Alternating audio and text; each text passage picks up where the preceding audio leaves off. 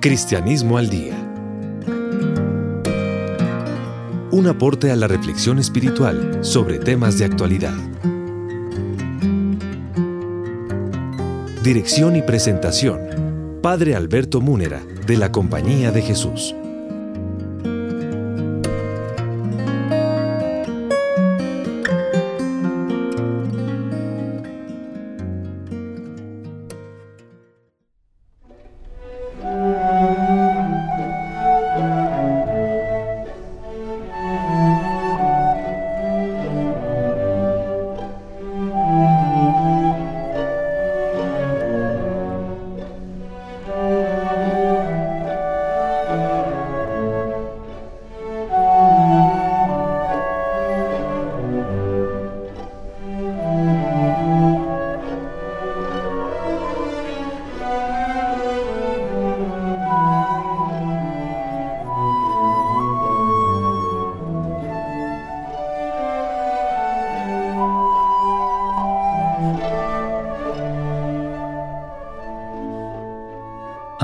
Oyentes, una vez más reciban el cordial saludo de quien les habla, el Padre Alberto Múnera de la Compañía de Jesús, Facultad de Teología de la Universidad Javeriana, en compañía del Padre Alberto Parra, también jesuita y profesor de Teología en la Universidad Javeriana, venimos comentando el libro de mi autoría, Apuntes de Teología para no teólogos, publicado en la Universidad Javeriana el año pasado. Estamos en el primer capítulo de este libro que nos habla sobre la existencia de Dios y su revelación a la humanidad en la historia de la misma humanidad. El texto en que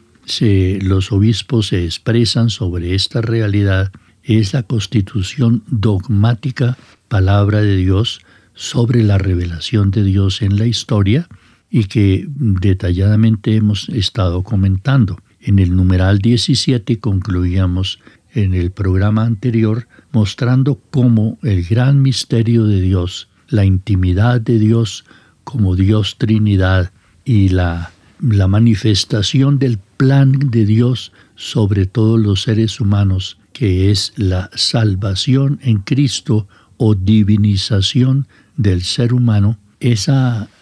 afirmaciones que son las que se consignan en el Nuevo Testamento a partir de la vida, obra y, y palabras del Señor Jesús, de su muerte y resurrección y de la venida del Espíritu Santo, eso no fue revelado a las generaciones anteriores, es decir, en el Antiguo Testamento, sino reveladas única y exclusivamente en la plenitud de la revelación que es el mismo Señor Jesucristo. Los obispos en su documento continúan refiriéndose a los textos del Nuevo Testamento y van a expresarse expresamente sobre la historicidad de los textos del Nuevo Testamento, sobre todo los evangelios que consignan los hechos y palabras del Señor Jesucristo. La pregunta que nos surge es cómo aplica el concilio todo lo que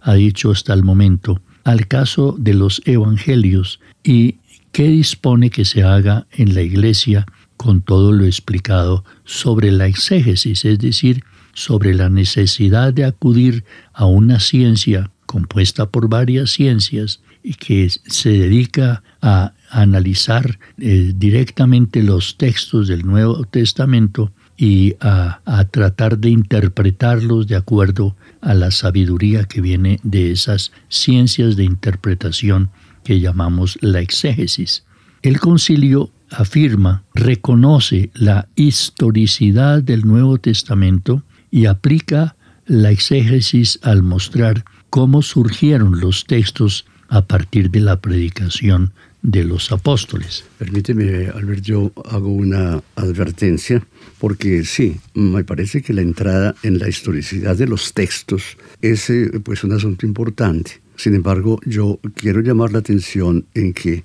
el asunto de la historicidad, por supuesto que está más allá de los textos. Que los textos sean históricos porque refieren a una historia, pues es claro. Pero lo que hay que advertir primero, eh, y me parece que ya estuviera suficientemente dicho, pero quisiera yo recalcarlo, Dios se revela en hechos de la historia. Nunca el Nuevo, ni el Antiguo ni el Nuevo Testamento son como una disquisición filosófica o una proyección humana o una poesía o unas parábolas muy bien compuestas o unos eh, mm, relatos pues eh, más o menos míticos o mitológicos, más o menos como un eh, subterfugio para el alma, unas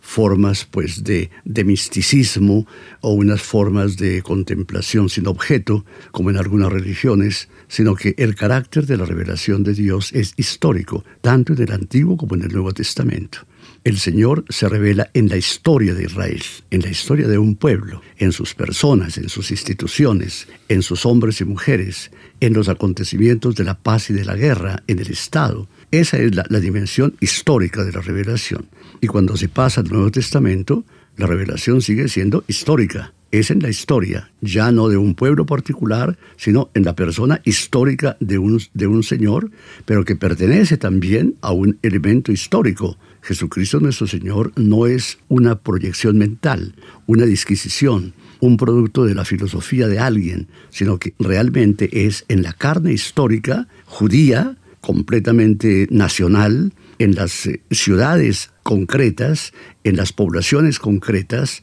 en la mamá concreta, en los apóstoles concretos, y esto es lo que hay que poner antes de los textos, porque eh, eh, los textos lo que están refiriendo es una historia, entonces quisiera yo pues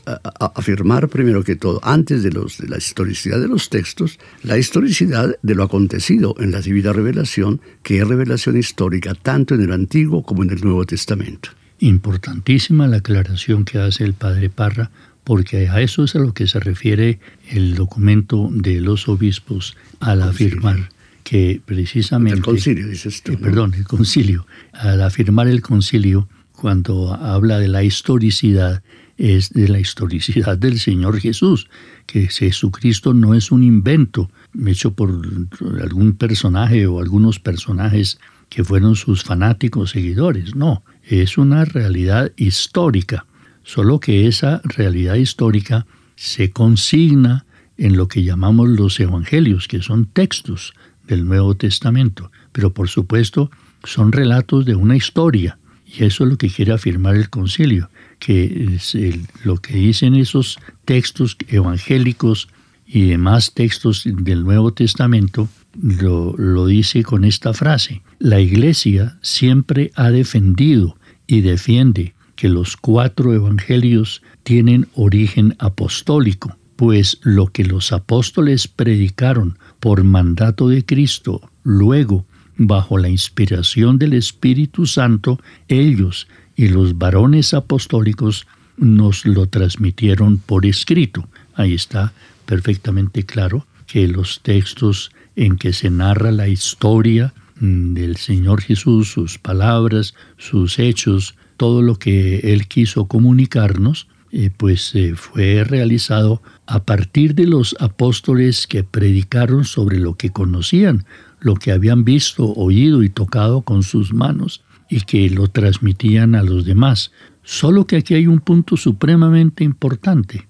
para garantizar que lo que tenemos en, en las narraciones históricas de, que aparecen en los evangélicos, en los evangelios, las manifestaciones del Señor Jesús que se consignan allí fueron producto de la predicación de los apóstoles y algo muy importante, bajo la inspiración del Espíritu Santo, que eh, escribieron o hicieron, hicieron públicas en forma, eh, escritas todas estas narraciones, apoyados en la actuación del Espíritu Santo y en, las, en los acontecimientos gloriosos de la resurrección del Señor y de la venida del Espíritu Santo, como lo va a decir de una manera explícita en el numeral 19 que les leo a continuación. Dicen los obispos, la Santa Madre Iglesia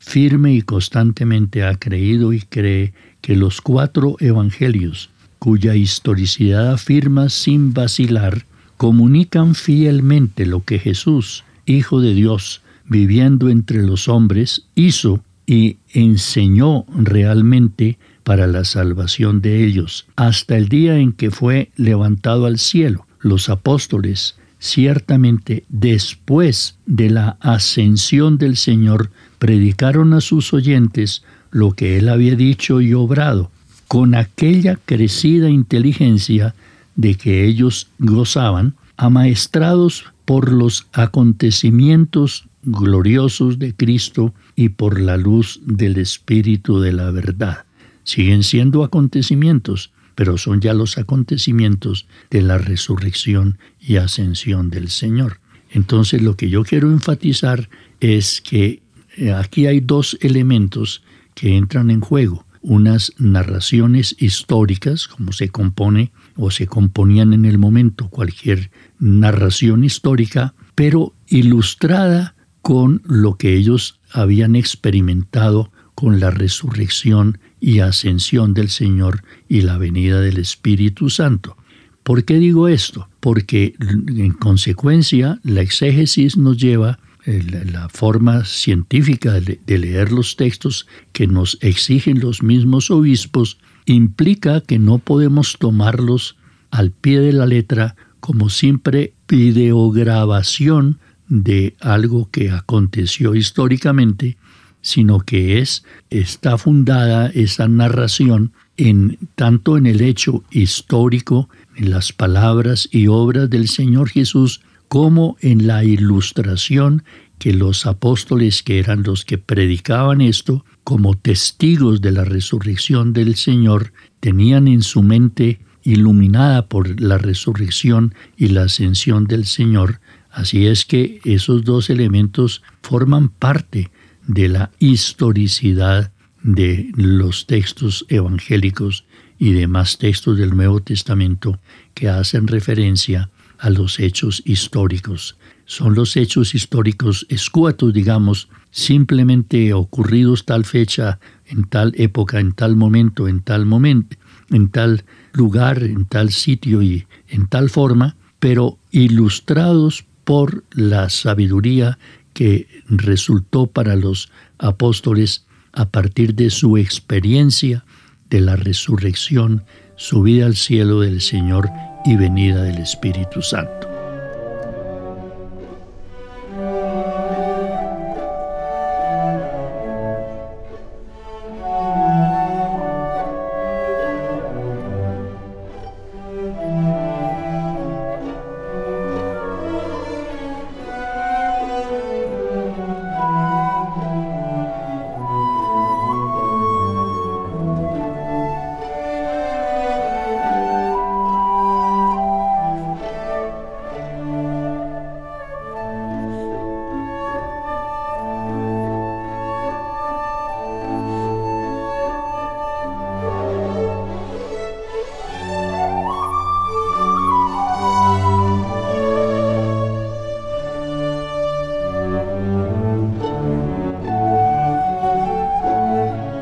La historicidad de los textos evidentemente que son derivado de la historicidad de los acontecimientos que se relatan en los textos. Es simplemente esto. Y que los autores que recopilaron y construyeron los textos lo que hacen es testificar lo que históricamente ellos vieron, oyeron, palparon, tocaron y saben, en un proceso, por supuesto, largo, largo. Allí, pues, es una forma en que son muchos los que investigando y recogiendo de testigos presenciales lo que estaba, lo que ellos tenían en su, en su conciencia fresca sobre la persona y los acontecimientos sucedidos en Cristo Jesús. Entonces es claro que son históricos en cuanto tiene autores históricamente determinados que se saben quiénes son. Eh, cada uno de ellos pues tiene una casi una escuela de interpretación detrás, porque son muchos, son varios, son, yo no diría innumerables, pero sí son múltiples los que dan testimonio en las distintas comunidades eclesiales, que dan testimonio de lo que ellos oyeron y palparon. Hay que oír un poco, por ejemplo, el prólogo de Lucas. Aunque muchos han intentado poner por escrito muchas veces lo que pasó y lo que sucedió entre nosotros, yo también, recogiendo los testimonios, interrogando, investigando, quiero hacer mi propio testimonio escrito, para que tú conozcas la solidez de lo que crees, para que comprendas que no estás fundamentado en unos dichos sin hechos, en unas aproximaciones más o menos lejanas, por personas que no se conocen, sino que realmente pertenecen todos a núcleos históricos presenciales que fueron discípulos, que fueron compañeros, que fueron los que vieron y tocaron y oyeron. Ese me parece que son los dos elementos que hay que rescatar. Histórico porque lo que narra son acontecimientos históricos e histórico porque los autores de los textos son testigos históricos presenciales. Es muy importante lo que dice el padre Parra porque son testigos históricos, porque lo que ellos están anunciando con sus escritos es la historia, los hechos que ellos vieron, por lo que, lo que dice claramente los obispos, viviendo entre los hombres, hizo y enseñó realmente para la salvación de ellos hasta el día en que fue levantado al cielo. Entonces son hechos históricos los que están narrados allí en los evangelios y en los textos del Nuevo Testamento, pero con una crecida inteligencia de esos mismos personajes que escribieron los textos porque ellos están dando testimonio de que Jesús es Dios Hijo encarnado, la palabra de Dios encarnada. Y eso lo supieron no solamente por los hechos y actos del Señor Jesús, sino por la experiencia de su resurrección, ascensión al cielo y venida sobre ellos del Espíritu Santo. Perdóneme un instante todavía, en el, en el devenir de los tiempos,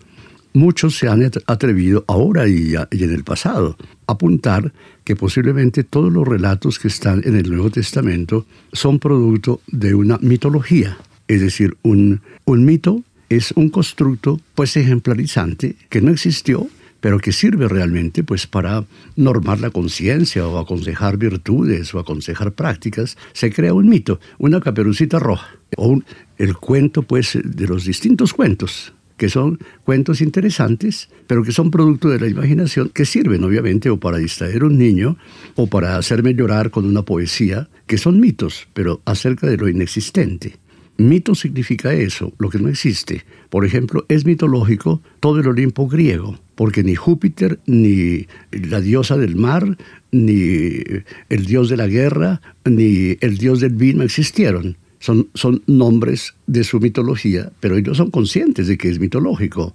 Jamás las, el helenismo, es decir, Grecia, jamás pidió o enseñó que ello, esa afirmación del Olimpo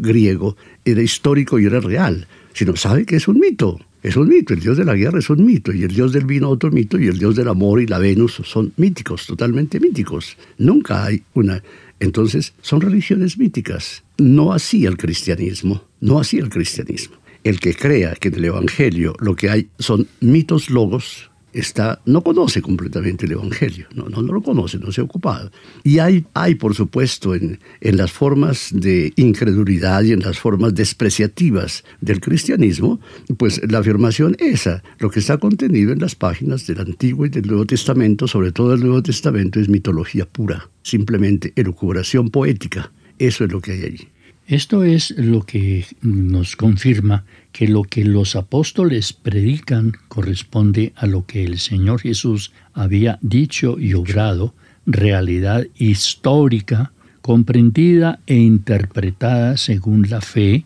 producto experiencial de la resurrección del Señor y de la venida del Espíritu Santo eso no es un mito, eso también sucedió, la resurrección del Señor sucedió, realmente resucitó, verdaderamente este hombre era hijo de Dios, como dice el centurión en el texto evangélico. Y los apóstoles son testigos desde su fe, desde, su aceptación de que el Señor Jesús es Dios Hijo, palabra de Dios encarnada, muerto y resucitado y que les envió su Espíritu Santo desde el Padre Eterno, eso, el, el, testimonio que ellos dan a través de los relatos de lo que ellos vieron, oyeron y tocaron directamente del Señor Jesús. Eso es lo que quiere enfatizar el concilio en el numeral 19 de la Constitución Palabra de Dios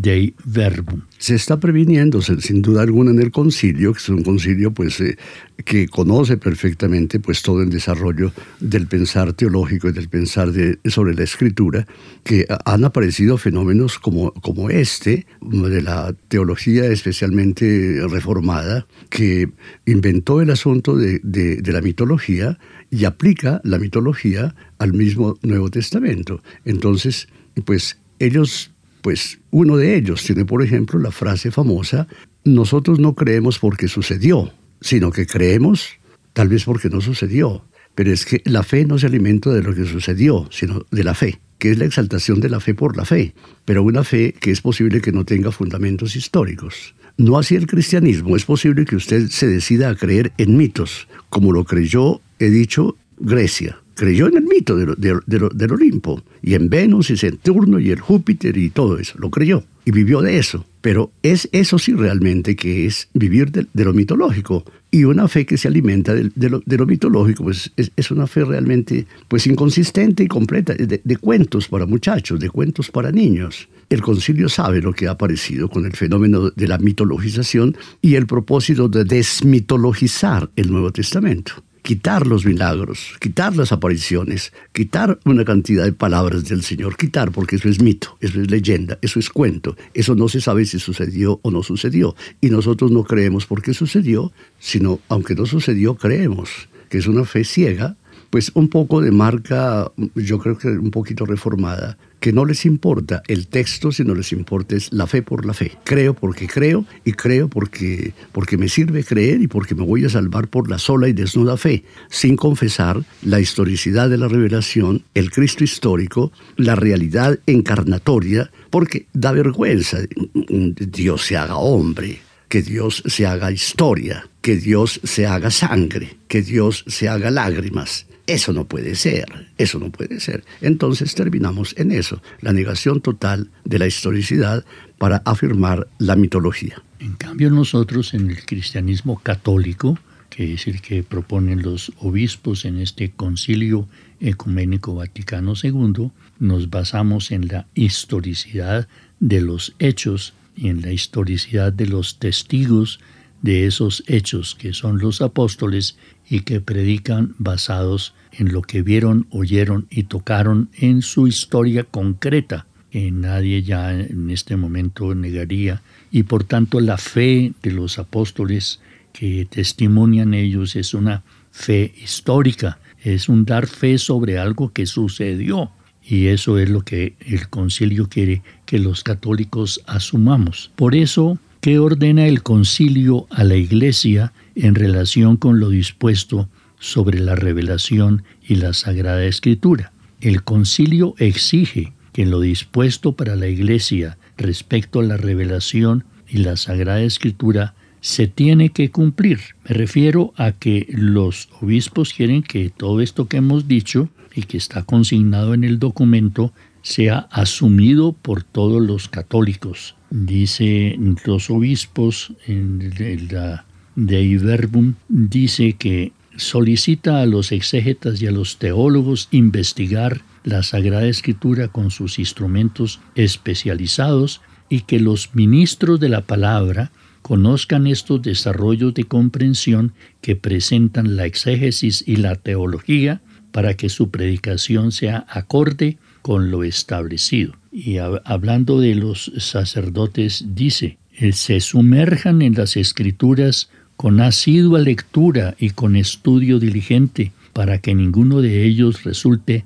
predicador vacío, superfluo de la palabra de Dios que no le escucha en su interior, puesto que debe comunicar a los fieles al que se le han confiado ahora, sobre todo en la sagrada liturgia, las inmensas riquezas de la palabra divina. Y terminan los obispos en el numeral 25 de esta constitución de Verbum, incumbe a los prelados, es decir, los obispos, en quienes está la doctrina apostólica, instruir oportunamente a los fieles a ellos confiados para que usen rectamente los libros sagrados, sobre todo el Nuevo Testamento y especialmente los Evangelios, por medio de traducciones de, las, de los sagrados textos que estén provistas de las explicaciones necesarias y suficientes para que los hijos de la Iglesia se familiaricen sin, palabra, sin peligro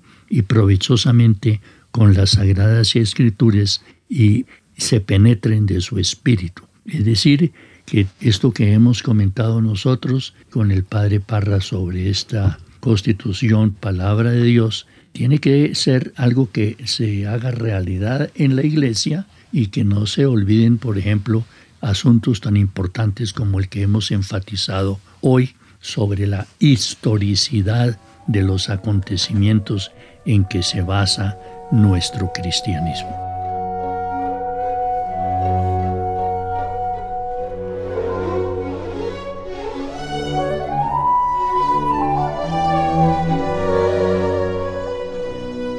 Amables oyentes, una vez más queremos agradecer la amable sintonía que ustedes nos dispensan al Padre Alberto Parra y a quien les habla el Padre Alberto Múnera, ambos jesuitas, profesores de teología en la Universidad Javeriana, al comentar estos elementos fundamentales de la teología recogidos en el libro Apuntes de Teología para no teólogos de mi autoría, publicado el año pasado en la Universidad Javeriana. En la ingeniería de sonido nos acompañó una vez más Laura del Sol y Daniel Ángel en la producción del programa. Nuestros agradecimientos para ellos. Y habiendo terminado el primer capítulo de este libro que estamos comentando, los esperamos para seguir adelante en los temas fundamentales de la teología. Los invitamos a nuestro próximo programa de Cristianismo al Día.